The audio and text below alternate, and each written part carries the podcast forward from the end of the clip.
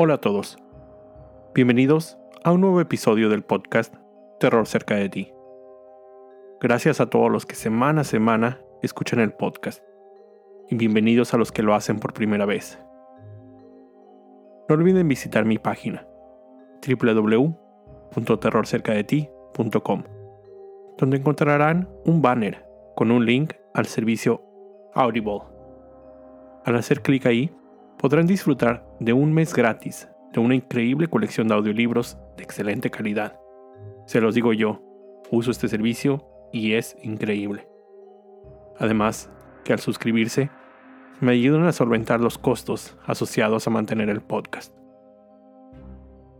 También, recuerden seguir mis redes sociales, arroba terrorcerca, en Twitter, Facebook e Instagram, donde publico contenido adicional a los episodios. También es la forma en que me pueden enviar recomendaciones o sus propias historias, así como al correo electrónico terrorcercadeti@gmail.com. Y fue precisamente a través de un email que recibí el relato que les traigo en esta ocasión.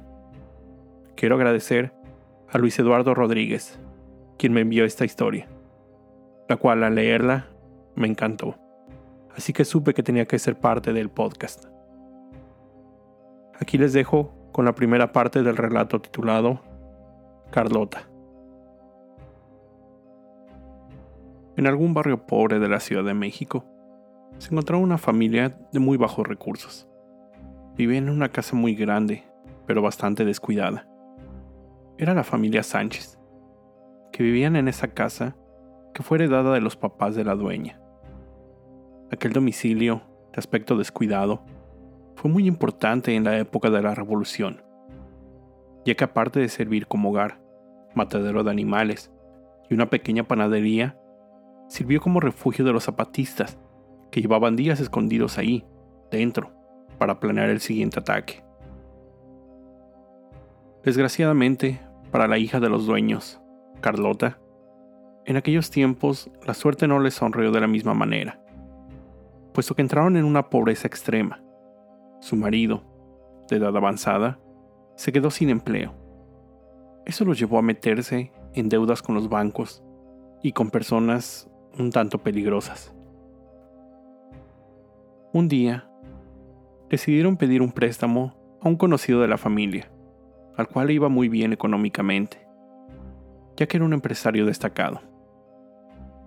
Dicha persona les dio el dinero y les preguntó para qué lo ocuparían.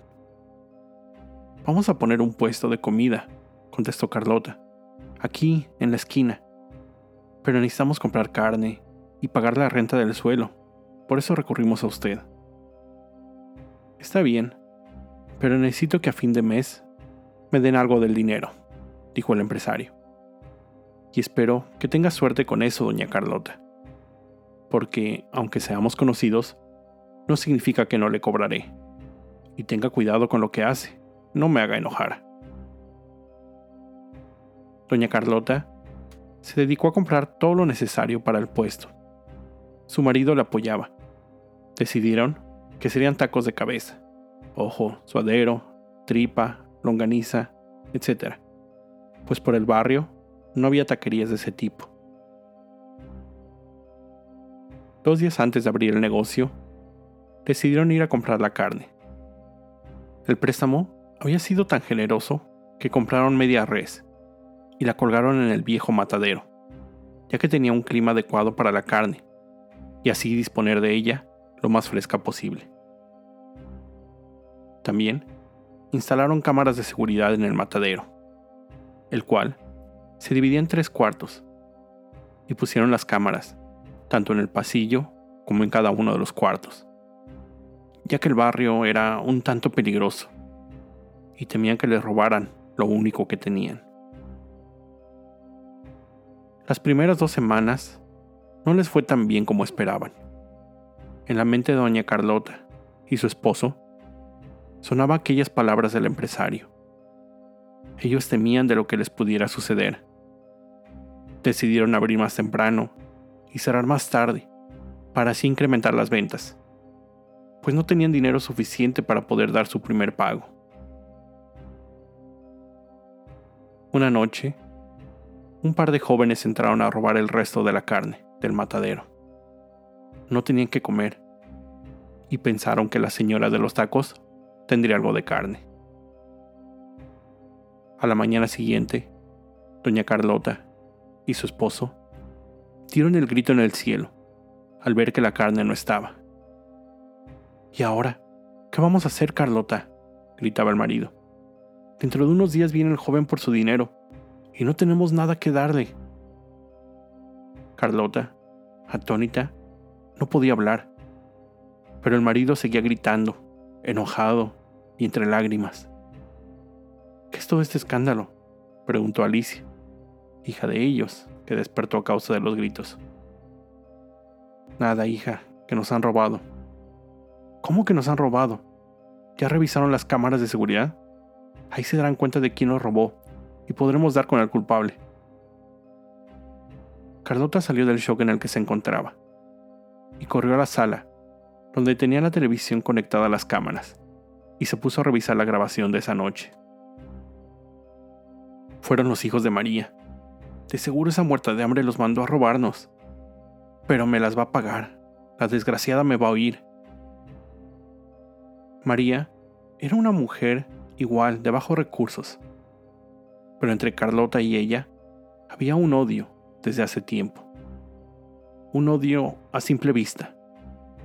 Habían tenido uno que otro altercado anteriormente, pero nada grave. María se juntaba con la chismosa de la calle, la señora Esther. Eran uña y mugre, muy amigas. Se podría decir que hasta casi hermanas. Ese mismo día, Carlota se encontró en la calle María y le reclamó. Tus malditos vándalos robaron anoche mi casa y se llevaron mi carne. La quiero de vuelta, maldita muerta de hambre. A lo que respondió María. A mí no me vengas a gritar, estúpida. Primero, fíjate cómo me estás hablando. Y segundo, ¿para qué voy a querer tu asquerosa carne? Mis hijos jamás irían a robarte, y menos a ti, que no tienes ni dónde caerte muerta. No te hagas la que no sabe. Si eres una ratera, bien que mandaste a tus hijos a robarme. Los tengo en video. Así que no te hagas pendeja. Y regrésame la carne, porque es para vender. María le dijo, no te voy a regresar nada porque no tengo nada. Y se retiró rápidamente a su casa. Carlota, haciendo bilis y con la sangre hirviendo, regresó a su casa, llorando de rabia. Esa misma noche, María iba saliendo de casa de su amiga Esther. Se la habían pasado hablando toda la tarde sobre aquel incidente con Carlota y otros chismes de las vecinas. Salió a eso de las dos y media de la madrugada. Su casa estaba en la esquina de la calle, pero estas eran muy largas, y no había mucha luz. María iba caminando hacia su casa. Ya iba a la mitad de la calle, pero de pronto escuchó un ligero ruido tras de ella. Volteó para ver qué era dicho ruido, pero no alcanzaba a ver nada. La poca luz y su miopía no le permitían ver bien. Lo tomó como un simple ruido, tal vez el viento o algún animal. Así que siguió su camino. Pero volvió a escuchar algo. Esta vez, notó que eran pasos. Volteó asustada para ver quién era, pero ella seguía sin poder ver nada. Apresuró su paso. Se trataba de convencer de que era su imaginación, ya que era por el sueño que tenía, y logró calmarse un poco pero después sintió que la miraban y como la seguían, pero no volteó. Sería inútil. Solo corrió lo más rápido que pudo. Su corazón palpitaba rápidamente. Su respiración era cada vez más agitada. Un golpe seco se escuchó. Ella se desvaneció, viendo solo una sombra. Abrió los ojos. Estaba colgada de cabeza. La sangre de su nuca le escurría y había un charco de sangre bajo de ella. Tenía frío. No sabía si era por la pérdida de sangre o el lugar en el que se encontraba. Tal vez eran ambas. Tenía un dolor de cabeza horrible. Estaba mareada por la cantidad de sangre perdida. Pero aún así, pudo ver el lugar en el que se encontraba. Un lugar de aspecto oscuro. Había sangre en las paredes. Parecía como una película de terror. Trató de levantar su torso para así liberar sus piernas, pero se dio cuenta que las tenía bañadas en sangre. Y le atravesaban unos ganchos, esos para la carne. Fue ahí cuando reconoció el lugar en donde estaba. Estaba en la casa de Carlota. Nunca había entrado, pero estaba segura que era la vieja casa donde estaba el matadero. Intentó sacar fuerzas y tomó el mayor aire que pudo para gritar y pedir auxilio, con la esperanza de que alguien pudiera escucharla. Auxilio, ayuda, sálveme de esta loca, ayuda Esther, ¡Ey! ¿Me escuchan? Gritaba sin éxito, pues la casa era muy grande y el matadero estaba en la parte trasera de esta. Además, la puerta estaba cerrada. Era de acero, muy gruesa.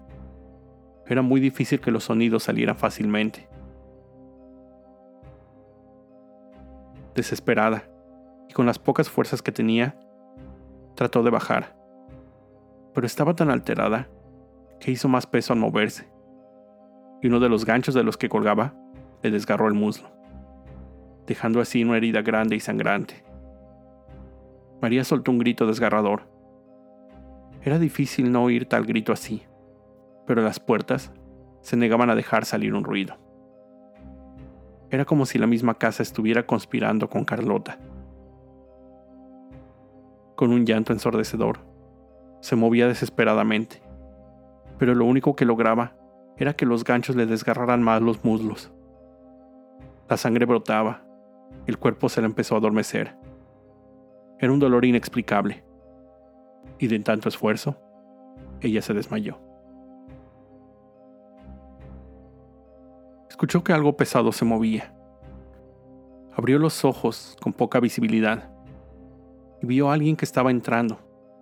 Quería ver quién era, pero fue imposible. Su vista se debilitaba gradualmente, y entre más sangre perdía, más débil estaba. Me sorprende que después de todo sigas con vida, pronunció Carlota con una voz muy calmada, como si le produjera placer el ver el cuerpo lleno de sangre. Cualquiera diría que estás muerta si viera toda esta sangre. Podría decir que al final siempre fuiste muy escandalosa. Y cómo no, si te la pasabas de metiche en la vida de los demás. Pero te advertí y te pedí mi carne de regreso. ¿sabes? Debo dinero a mucha gente, y gente que no es amigable. Podrían embargar mi casa. Este puesto es la única esperanza que tengo, y no pienso perderla. Pronto llegará un empresario a pedirme una parte del dinero, y no la tengo. Así que, dame mi carne, o tendré que tomarla a la fuerza. Está bien, está bien, dijo a duras penas. No teníamos que comer, y como vi que pusiste el puesto, pensé que no te afectaría si te robaba. Toma la carne, bájame de aquí, y prometo no decir nada. Diré que me atacó algún animal o un violador, solo déjame, mis hijos me necesitan. Carlota se quedó unos segundos en silencio y pensó en lo que decía María. Luego retomó su cordura y entró en pánico. ¿Qué he hecho? No puedo creer en lo que me convertí. Volteaba hacia donde colgaba aquel cuerpo agonizante. No puedo dejarla ir. Por más que me prometa o me jure las cosas, es obvio que me va a entregar a las autoridades. Pero, ¿qué voy a hacer con ella? No puedo dejarla aquí nada más. Tengo que ir a tirar de algún arroyo o algún terreno baldío. Pero no puedo ir sola. Me verían y necesito algo para moverla. Pásale, joven, ¿de qué va a querer? Todo iba de maravilla. Las ventas habían aumentado en tan solo dos semanas. tenía dinero para invertir y ya tenía apartado lo que le iba a pagar aquel empresario, el cual llegaría en cualquier momento. La gente, aunque no tenía mucho dinero, se daban el lujo de comer unos taquitos de Doña Carlota. Todos decían que eran los más sabrosos, pero como no había taquería cerca, era obvio que pensaran que eran una delicia. Llevaban una semana buscando a María.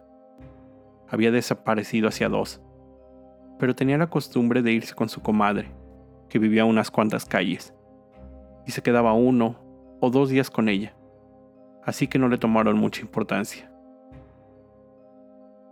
Un toquido en la puerta. La señora Esther tocaba con fuerza la ventana de su casi hermana María.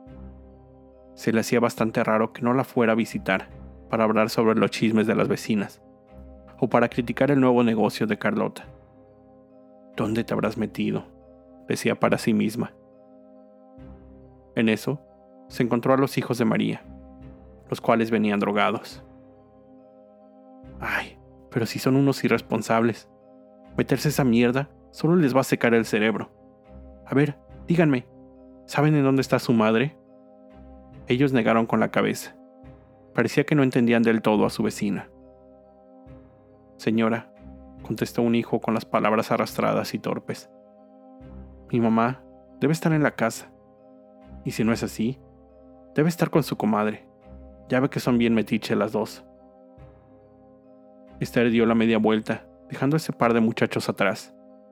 Ella no creía que María estuviera con su comadre, ya que lo hubiera avisado llegó a casa de la única comadre de María. Perdone, señora, ¿es usted la comadre de María Flores? La señora sintió con la cabeza y dijo, ¿Qué se le ofrece, señora? ¿En qué le puedo ayudar?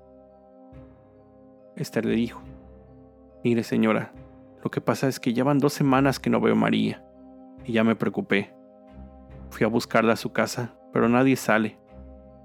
Vi a sus hijos, pero ellos no saben ni en qué planeta están. Me va a tener que disculpar, señora, pero hace un mes que no veo a mi comadre. Y la verdad, ella no es de venirse así nada más, y menos dos semanas. ¿Por qué no vino a buscarme antes? Estuve ocupada con unas cosas, pero me sorprendió que María no fuera a mi casa. Y en cuanto terminé, salí a buscarla. Y fue mi sorpresa el que ella no estaba. Y ya son dos semanas sin saber de ella. Por eso me tomé el atrevimiento de buscarla. Pues no podemos esperar más. Tenemos que dar aviso a las autoridades. Son unos incompetentes, pero tal vez ayuden en algo. Alicia, la hija de Carlota, llevaba saliendo dos meses con un chico, un par de años mayor que ella. Pensó que era hora de que sus padres lo conocieran, así que lo llevó a la casa. Después de una larga charla con sus padres, parecía que ellos y su novio se llevaban bastante bien. ¿Qué tal el negocio? preguntó Javier para hacer la plática. Bastante bien, el negocio progresa. La gente viene a comer. De hecho, hoy llegaron unos señores. Dicen que les recomendaron la taquería y se fueron muy a gusto. Hasta propina nos dejaron. Ojalá así siga el negocio, señora.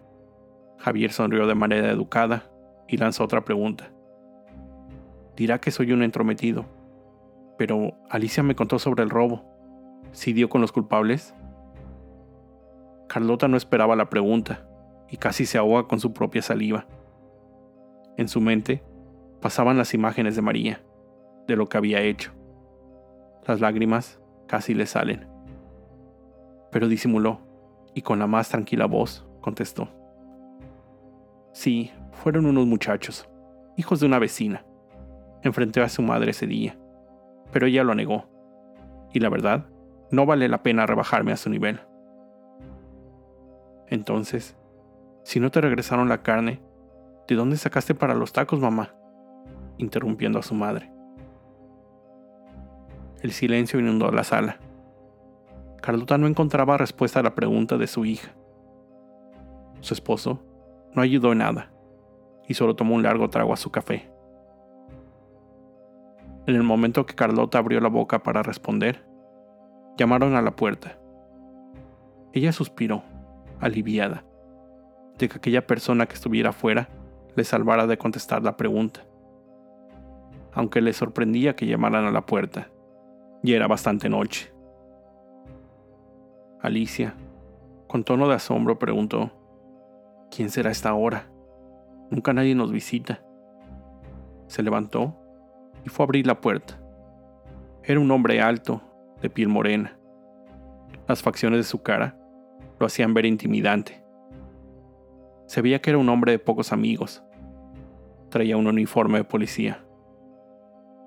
Busco a Cardota Sánchez, dijo el comandante con una voz seca y fuerte, mientras volteaba a ver a los alrededores. Todos guardaron silencio. La verdad, todos estaban asustados y no entendían el porqué de la visita. Solo se inundó la sala con un incómodo silencio. ¿Y bien? ¿Nadie me va a decir quién es Carlota Sánchez? Carlota se paró bruscamente y contestó. Soy yo, oficial. ¿En qué puedo servirle? Mire, señora, el día de hoy nos llegó un reporte de una vecina de ustedes desaparecida. La última vez que se le vio a la presunta, estaba peleando con ella. Dígame, ¿sabe algo de ella? Para nada, ella solo es una ratera. No quiero saber más de ella. ¿Está segura, señora? Una de sus vecinas dijo que en la pelea usted se veía muy alterada. Si lo hubieran robado a usted, ¿cómo reaccionaría? Voy a estar investigando el caso, señora. Y ahorita, usted es una de las principales sospechosas. Y no es personal. Estaremos interrogando a más personas. Pero usted fue culpada por la desaparición de la señora María Flores. Me temo que tengo que retirarme. Solo pasaba para hacer unas pequeñas preguntas de rutina y verificar el domicilio. Pronto estaré aquí. Le recomiendo no salga por un par de semanas, en lo que se da con el paradero de la señora María. Eso es muy mal visto ante la corte, y peor visto por mí. Conozco la salida. Buenas noches. Alicia, en un tono arrogante y molesto. ¿Pero qué se cree ese tipo? ¿Y quién te acusa a ti, mamá? Ahora resulta que eres responsable de la desaparición de esa chismosa. Ja. No me impresionaría que esté buscando nuevos chismes. O tal vez ya es harto de sus hijos, y por fin los dejó. Carlota no dijo ni una palabra. Parecía petrificada por la visita del teniente. Alicia solo la miraba con intriga y le preguntó, Mamá, ¿estás bien? Carlota solo asintió con la cabeza, y su esposo dijo, Bien, creo que es hora de dormir. Ya es tarde. Javier, fue un placer conocerte. El placer fue mío, respondió Javier, quien se despidió con un beso de Carlota y un apretón de manos al papá de Alicia. Javier, estate quieto, decía Alicia entre risas. Nos pueden ver. Nadie nos va a ver. Tú tranquila. No, Javier, que nos van a ver mis papás y nos vamos a meter en un problema. Javier se apartó de Alicia dándole un beso y con una mueca risueña. Vio que detrás de Alicia había una parte de la casa que no conocía.